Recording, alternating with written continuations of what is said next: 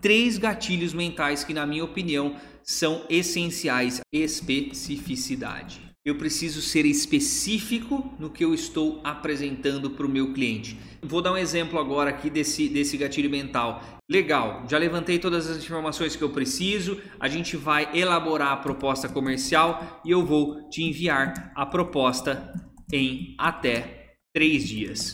Quem já passou por isso, me diz aí nos comentários. Se ele não te perguntar isso, tá na cabeça dele. E você precisa matar ali, ó, matar rápido. Você não pode deixar o seu cliente, o seu prospecto com dúvidas. Quanto mais específico eu for, mais clareza, mais confiança eu gero para o meu cliente. Urgência.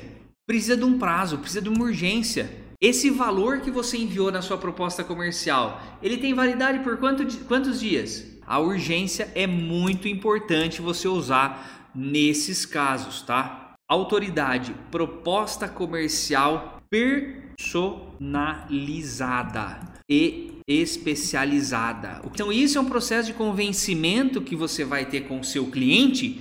Olha, é personalizado o meu trabalho, ele é especializado, ele é focado, ele mostra o assunto, a base. Você não vai usar um padrão de proposta comercial para tudo. Tem que ser personalizada para tipos de serviços e depois você personaliza para tipos de clientes. E isso gera autoridade.